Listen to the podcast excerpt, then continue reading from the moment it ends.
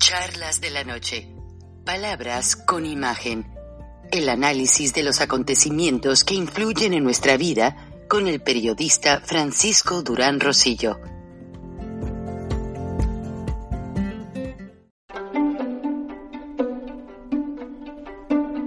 Frank Durán Rosillo eh, te saluda y los saluda a todos ustedes, su amiga María Celeste Raraz, para invitarlos a que se suscriban a mi canal de YouTube María Celeste Raraz, tal como mi nombre, donde les informo todas las semanas eh, sobre entrevistas que tienen un tema que ayuda a mejorarnos como personas y de paso son interesantes.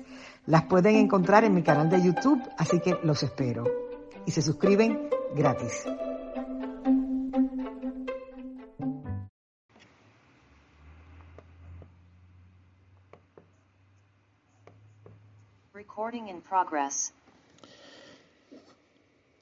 El año está por finalizar.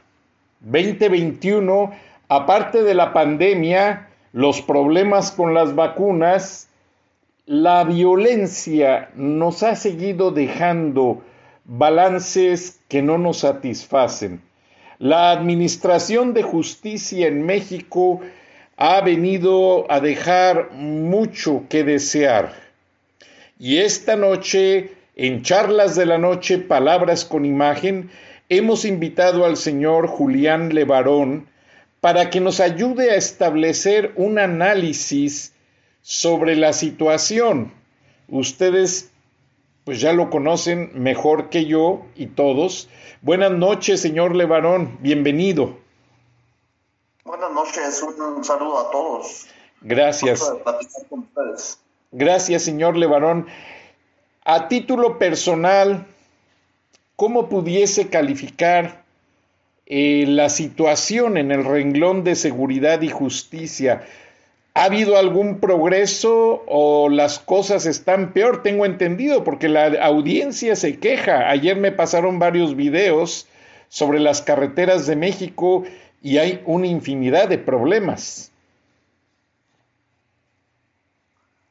Si escuchamos a las mañaneras, ah, pues ya llegamos al paraíso.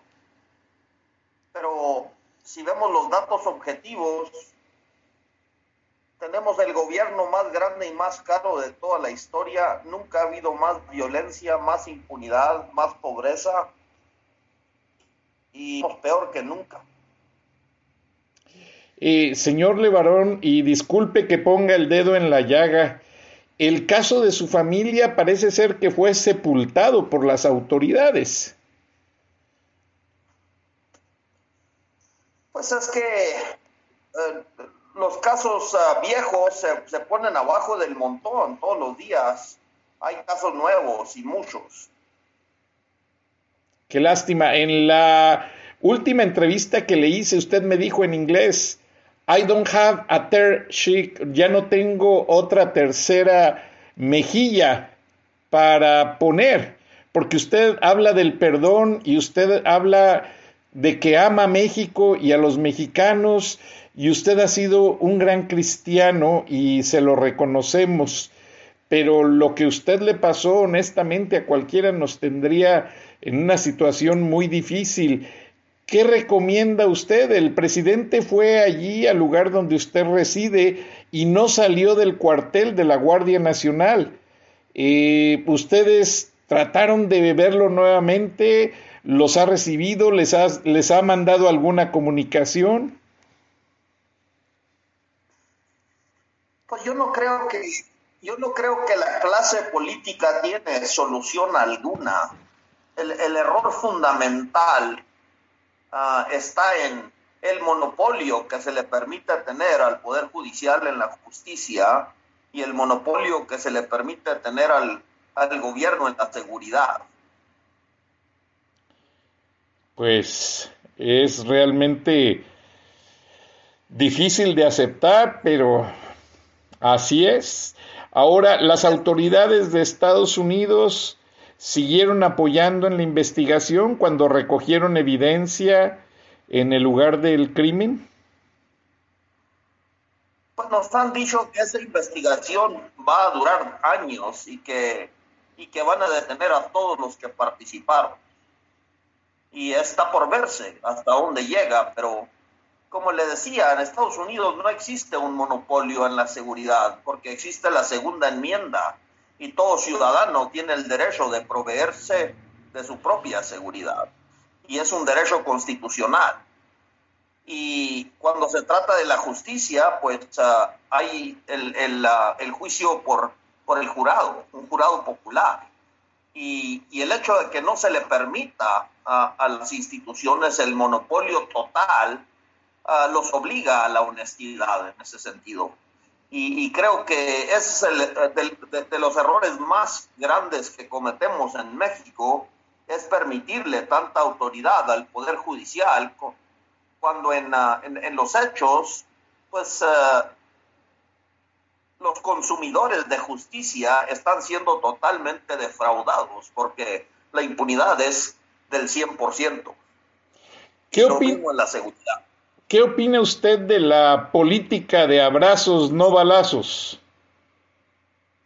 No, pues es, es fácil hablar de, de, uh, de, abrazos cuando vives uh, detrás del Estado Mayor Presidencial en un palacio y protegido por el ejército, pero la gente de la calle, pues, uh, pues obviamente que las víctimas de la violencia en México uh, los sentimos como un insulto. Totalmente de acuerdo. Ahora, señor Levarón, el hecho de que usted es como yo, tenemos el dual citizenship. Yo soy mexicano y soy ciudadano norteamericano. Eh, básicamente ambas leyes nos protegen. El hecho de que usted pues recibió el apoyo en cierta manera del presidente Donald Trump en su momento y el FBI, FBI fue a recolectar esta evidencia. Eh, hubo cooperación de parte de las autoridades mexicanas con las autoridades norteamericanas o cada quien trabajó por su lado? Bueno.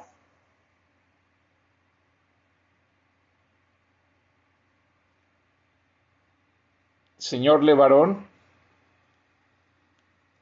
ya no lo estoy escuchando. Bueno, ¿me escucha? Señor Levarón, se congeló su imagen. A ver si logramos volver a restablecerla. Ya, ya, me, ah, ya, se, ya se reactivó. Discúlpeme, señor Levarón. Le decía que si hubo, si hubo cooperación entre ambas autoridades para trabajar juntos, porque yo he sabido que muchos carteles cometen crímenes en México y luego se van, se vienen a ocultar a Estados Unidos y es acá donde finalmente los agarran. Pues el, secretario de la Defensa, Cienfuegos, uh, fue detenido en Estados Unidos y acusado, igual que García Luna, pero en México pues gozan de la impunidad. Tristemente, tristemente. Ahora, eh, los carteles mexicanos están abusando mucho de esa política eh, que el presidente maneja como pacifista de abrazos no balazos, que usted a bien dijo, pues él no le, no le afecta porque él está en un palacio protegido por un gran cuerpo de seguridad del ejército. Y nosotros los ciudadanos estamos en riesgo diario en cualquier situación. Pero las leyes cuando uh, cuando no se no se cuando no somos capaces de distinguir entre la víctima y el victimario uh, no tenemos una, un, entendimiento ni, ni de lo que es moralidad, ni lo que es justicia, ni lo que es ética. Y eso es lo que nos ha pasado en nuestro país. Realmente sí. Si usted tuviera al presidente López Obrador frente a usted, ¿qué le diría usted en este momento? Eh, ¿Qué sentiría decirle?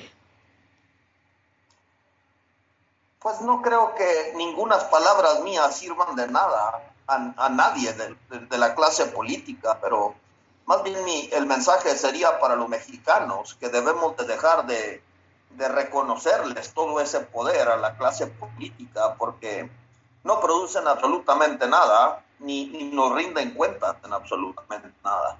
Y yo creo que es tiempo ya de explorar alternativas, porque el sistema que tenemos no lo escogimos nosotros, lo heredamos y en las elecciones todo, todos los que participan lo hacen de manera anónima, porque el voto es secreto.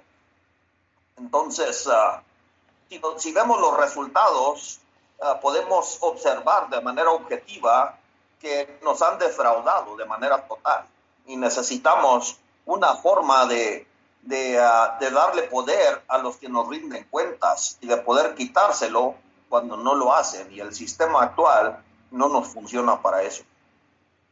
Exacto.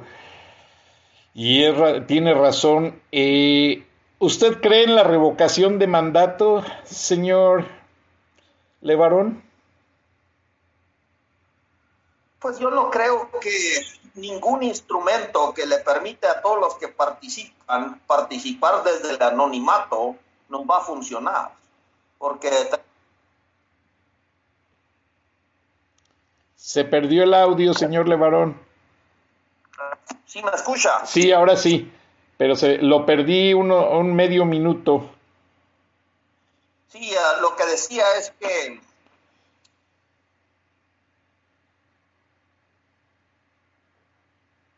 no se puede, uh, no se puede uh, conseguir que realmente sean servidores públicos las personas que que no sabemos quién les dio el poder ni con qué autoridad. El, el, voto es secreto precisamente para que no se le tenga que rendir cuentas a nadie una vez electo. El sistema está construido y cimentado en un fraude.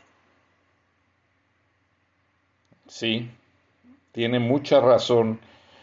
Y, señor Levarón, yo empatizo mucho con usted, porque hace muchos años yo también sufrí en mi familia problemas muy parecidos y aún están sin resolverse las investigaciones. Me da mucha tristeza decirlo y por eso lo respeto a usted y lo voy a apoyar todo el tiempo. Pero como usted dice, quienes nos deben de escuchar son los mexicanos, ¿Cree usted que hay mucha renuencia de la gente? O sea, como decir, ah, bueno, a mí esa situación de la que están hablando el señor Durán en la entrevista con el señor Levarón, a mí no me afecta, entonces no me importa. ¿Cree usted que esa negligencia de la gente es la que les haga a los políticos hacer lo que quieran con la justicia? Pues yo creo que la, apatía creo que la apatía es un efecto del miedo. Y, y cuando ese miedo se supera, que creo que México ya empieza a ocurrir, porque ya se está militarizando toda la fuerza pública, porque el presidente que prometió regresar a los soldados a los cuarteles, ya que es electo, se dio cuenta de que lo único que lo tiene en ese lugar es la capacidad que tienen las instituciones de inspirarle temor a los mexicanos. Y por eso necesita tener al ejército de su lado el presidente, porque tienen cero credibilidad, no le resuelven el problema a nadie, ni los problemas a nadie. Y, y creo que cuando los mexicanos superamos el miedo, la apatía se va a desvanecer y creo que este país va a cambiar. Yo, tengo mucha fe de que México va a ser el país que le cambie el rumbo a toda América Latina. Qué bueno que lo menciona. Anthony Blinken, el secretario de Estado norteamericano, ya empezó a ofrecer recompensas, empezando por los 5 millones de dólares por las cabezas de todos los narcotraficantes. Además, Ya el Departamento de Justicia está buscando a toda, junto con el Tesoro, a todos los testaferros y la gente que lava dinero.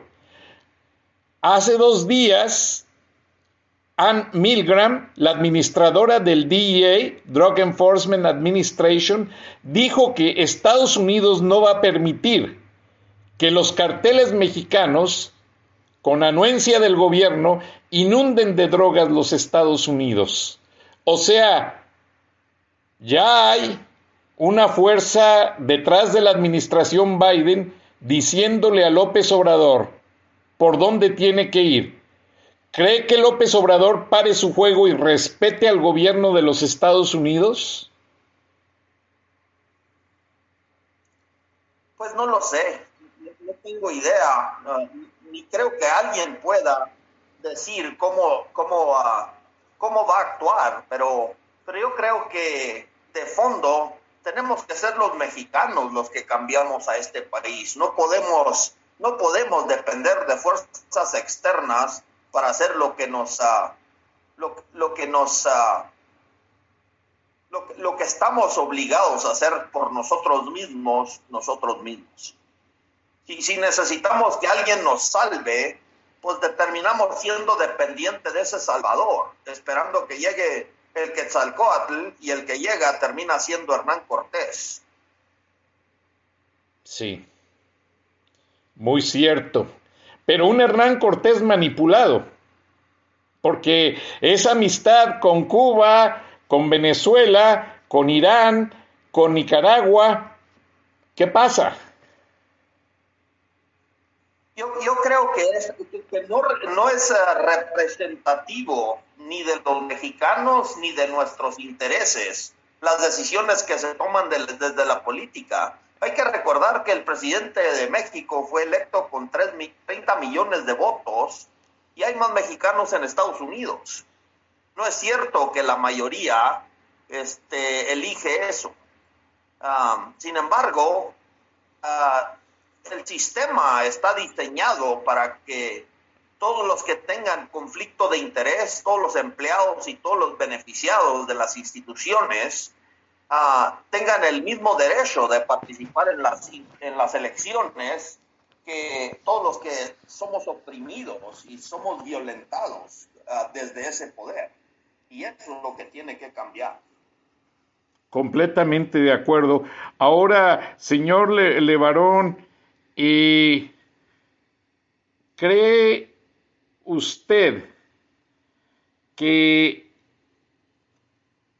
los mexicanos estén poniendo esa parte, realmente estén cambiando y que ese miedo lo estén dejando de lado para cuando menos en el aspecto de votar, de buscar una democracia, traten de encontrar una solución o van a esperarse a ver qué dice y qué hace la mayoría para ellos decidir. Yo creo que el dolor y ya no hay familias en México que no han sido ah, ah, violentados, que no han sido ah, heridos por, por toda esta violencia. Y el hecho de que seamos el país más corrupto del mundo, yo creo que es lo que nos debe de dar esperanzas, porque eso te ilustra el repudio que en todas las instituciones y, el cero credibilidad que tienen las instituciones para los mexicanos. Lamentablemente es muy cierto, cero credibilidad. Y esa cero credibilidad es producto de toda esta renuencia a hacer por, el, por un cambio ¿O es ese miedo que usted eh, reporta que existe detrás de la gente a no actuar? Pues yo lo que pienso es que es un efecto de, de, sabernos violentados y saber que el poder se usa para pisotear y abusar de la gente honrada y honesta.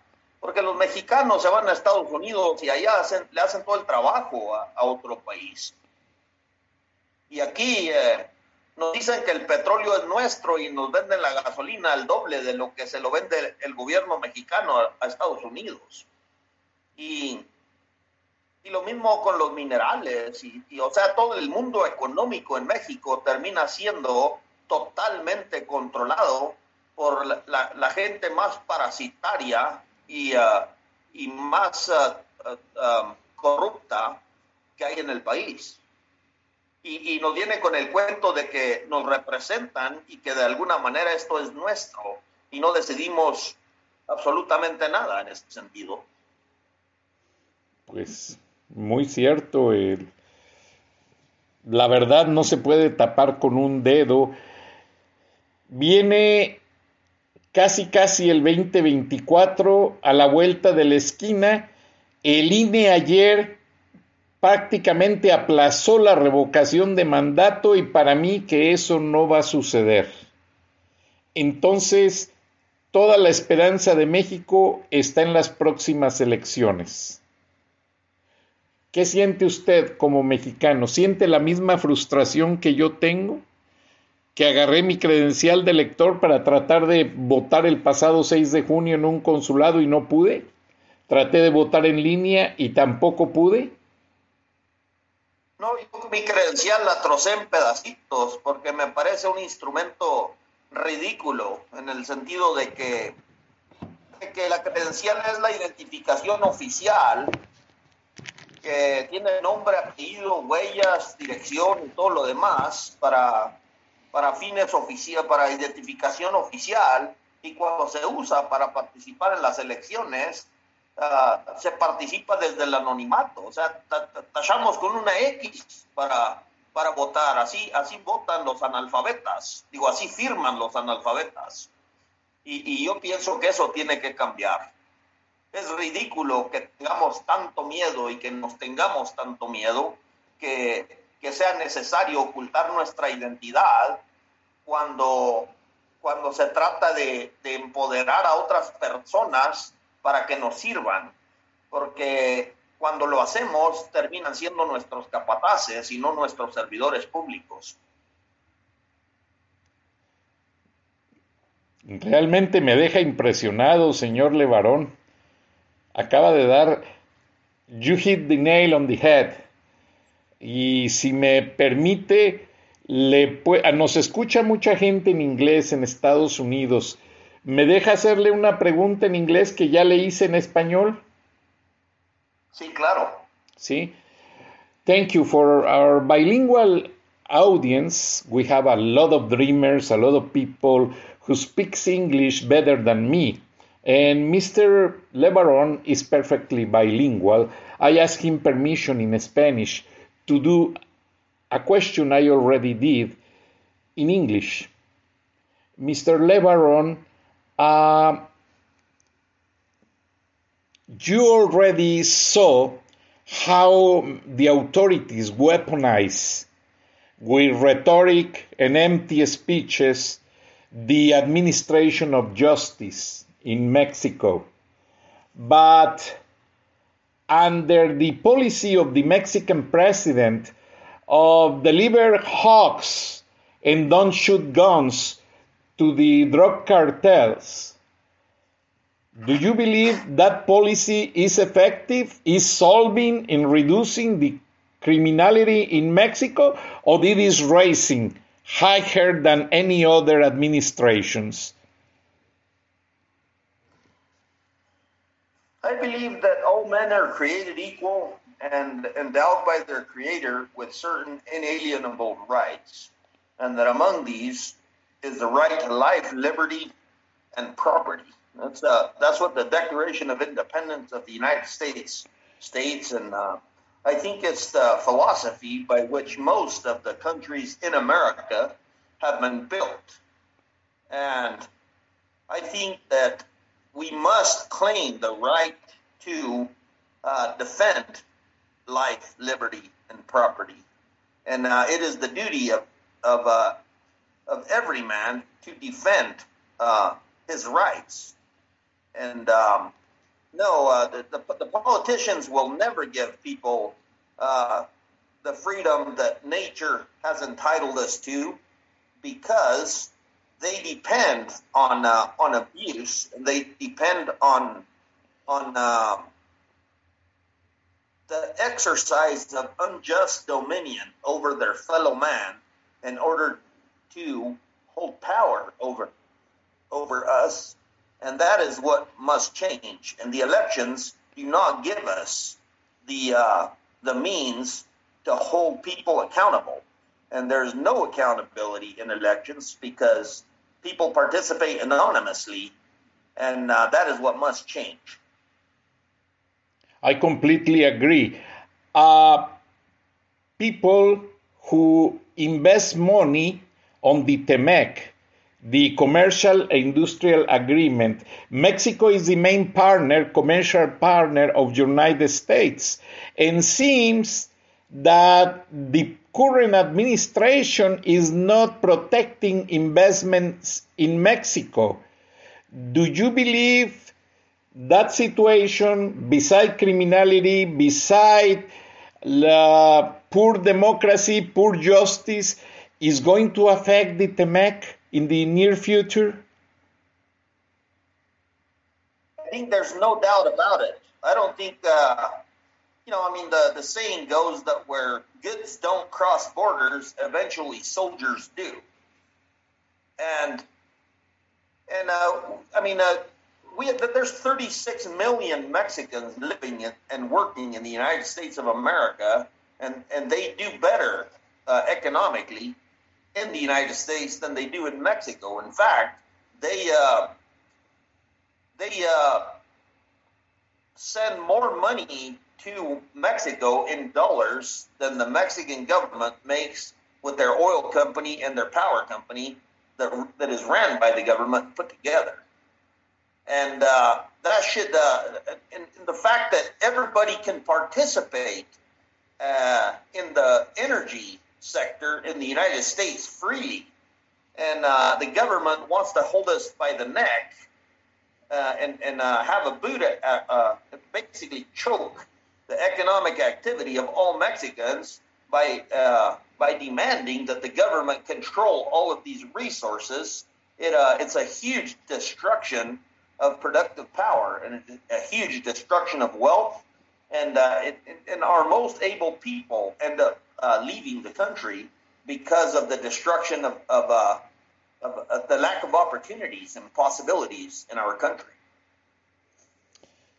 Very clear, crystal clear. And the last question in English, Mr. LeBaron, is one famous writer, Carlos Fuentes, very prominent writer in Mexico, he says that the Mexican American border is the largest bleeding scare in the world.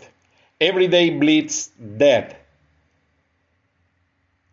Do you consider the Mexican American border the risk permanent point that jeopardize do the criminal cartels are taking under control both sides currently is the point that is going to affect the bilateral relationship politically and economically between US and Mexico? Well, I think the solution to that problem is very clear the, the European Union opened their borders to freedom to exchange goods and services in a huge mass of land where people were always at war with each other. If we open our border with the United States of America, there's already 36 million Mexicans living in the United States of America. We should open the border to freedom of trade, uh, absolute freedom of trade between our countries and that will bring us closer together, and uh, that will help us solve the problems with the cartels and the problems with the violence better than anything else could possibly uh, do. Surprise me your answer. That border policy it's, of it's, no- it's, literally, it's literally like the the east and, and west Berlin. It's like the, the the the border between the Soviet Union and the rest of the world, where people couldn't get out because the government was so oppressive. Uh, you knock the wall down, knock the border down to trade, and uh, eventually Mexicans won't need to go to the United States of America because we will uh, we could uh, collab- cooperate and, and trade with each other in a way that benefits everyone. And what happened with the out of control immigrant caravans from Haiti, Cuba, Venezuelan, that they are by thousands coming to Mexico and they are out of control and Mexican government has no resources to feed them, to help them, and US policy renew the the Donald Trump policy, Mexico as a third country. They must wait in Mexico. Your microphone is off. We have uh, what's called a free zone along the border where people pay less sales tax and have all kinds of economic incentives to be able to be to compete with the United States of America. And then just a little bit further south is the non-free zone, which is like the third world part of our country. And uh, I think that uh, I mean it's, it's obvious that that the only way to solve poverty in the world and the only way to solve crime is to uh, is to open the borders and, and uh, create the incentive for everybody to to uh, to be uh, productive, to unleash the productive power by uh, respecting people's freedom and respecting our equality before the law. Everyone's equality before the law. But if U.S. open borders at this time, DEA says that the drug cartels are sinking America with illegal drugs. More than 100,000 young adults dead consuming illegal drugs. What happened with that problem if they open the border? Uh, well, you don't have to, you don't have to open the border for uh, for stuff that's illegal just all the rest of it open the borders for us to trade with each other. All the labor, all the all the resources. It just uh, it's not it, the, the way people from Arizona trade with people from California and trade with people from Colorado. We should have the same freedom to trade uh, between Chihuahua and Texas and Zacatecas and California. Very true. Very true. Now let me switch to Spanish to close the program. I really appreciate your answers, Mr. LeBaron. Uh, you are an example for the wisdom of understanding compassion because honestly between you and me if i win wearing your shoes i'll be crazy and probably uh, charge or do justice by my own hands. I never know. But coming back to Spanish, regresando al español, señor Levarón, usted tiene planes de mandar un, alguna carta como lo hizo con Trump ahora la administración Biden para pedir algún ajuste de su caso o se va a esperar a, a, lo que le contestaron que va a tomar mucho tiempo la investigación? Pues eso se tiene que consensuar con el resto de la familia, ya decidiremos qué hacer, pero, pero la investigación no va bien y difícilmente llegaremos a tener justicia. Ya van dos años y nadie ha sido sentenciado por ese por ese crimen, donde participaron más de 100 personas. El 4 de noviembre de 2019 masacraron a tres madres de familia y a sus niños pequeños en una brecha en, Sonora. Y difícilmente vamos a ver que sean sentenciados los que les dispararon más de 3.500 veces a estas pobres mujeres y sus hijos. Lo recuerdo, señor Levarón, estaba yo en una transmisión de radio en vivo, tuvimos que cambiar todo y empezar a atender todos los cables de Associated Press, United Press, all of them were talking about this case. estaba, lo recuerdo muy bien, estaba yo trabajando en radio y tuvimos que cambiar la programación para informar sobre este caso. Señor eh, Levarón, yo sé que no es fácil, faltan palabras, falta evidencia, pero usted tiene mucha paciencia, usted tiene mucha esperanza y esperemos con el favor de Dios, porque yo sé que usted es muy cristiano, que la próxima vez que platiquemos ya las autoridades tengan la justicia de su lado. Dios lo bendiga. ¿Desea agregar algo más al respecto? Pues solo, quisiera pedirle a los mexicanos en Estados Unidos que, que asomamos todos la responsabilidad de la condición en la que está nuestro país, porque depende de nosotros. La clase política no va a cambiar absolutamente nada. Es una fuerza que corrompe y destruye todo lo que toca.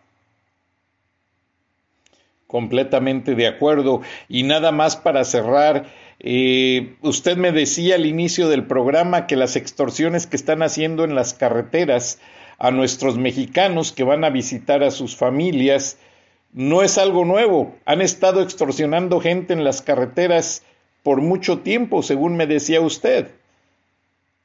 Desde tiempo inmemorial, los carteles detienen a la gente y les exigen una cuota para entrar al país pero la verdad es que también lo hace el gobierno de México. Hay 36 millones de mexicanos viviendo en los Estados Unidos y este gobierno desgraciado les exige un permiso vehicular para, este, para poder entrar y visitar a sus familias, los que más aportan para este país, más que el, el Pemex y Comisión Federal de Electricidad juntos. Y, así son tratados por el propio gobierno, pues los, a los cárteles también se les hace fácil tratarlos de la misma manera. Y yo creo que depende de nosotros exigir que se nos respete. Tenemos que hacerlo efectivo, señor Julián Levarón, una leyenda viva en México junto con sus hermanos. Agradezco el favor de esta entrevista. Le pido a Dios que le dé consuelo, lo bendiga y también recen por nosotros, los periodistas que buscamos la verdad, porque a diario también somos víctimas de amenazas, de hackeos y de muchas cosas difíciles. Dios lo bendiga, muchas gracias y espero platicar con usted muy pronto. Muchas gracias. Dios bendiga a todos, Dios bendiga a México y a Estados Unidos. Exactamente. Lord bless Mexico, Lord bless America. Gracias a todos, que esté muy bien y agradezco su entrevista. Muchas gracias. Hasta luego.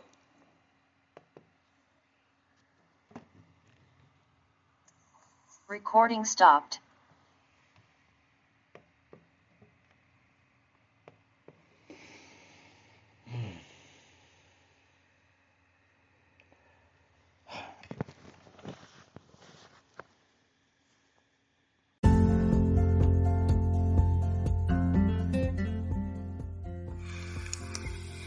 Escuchaste el análisis de la noticia, transparente como el agua, con el periodista Francisco Durán Rosillo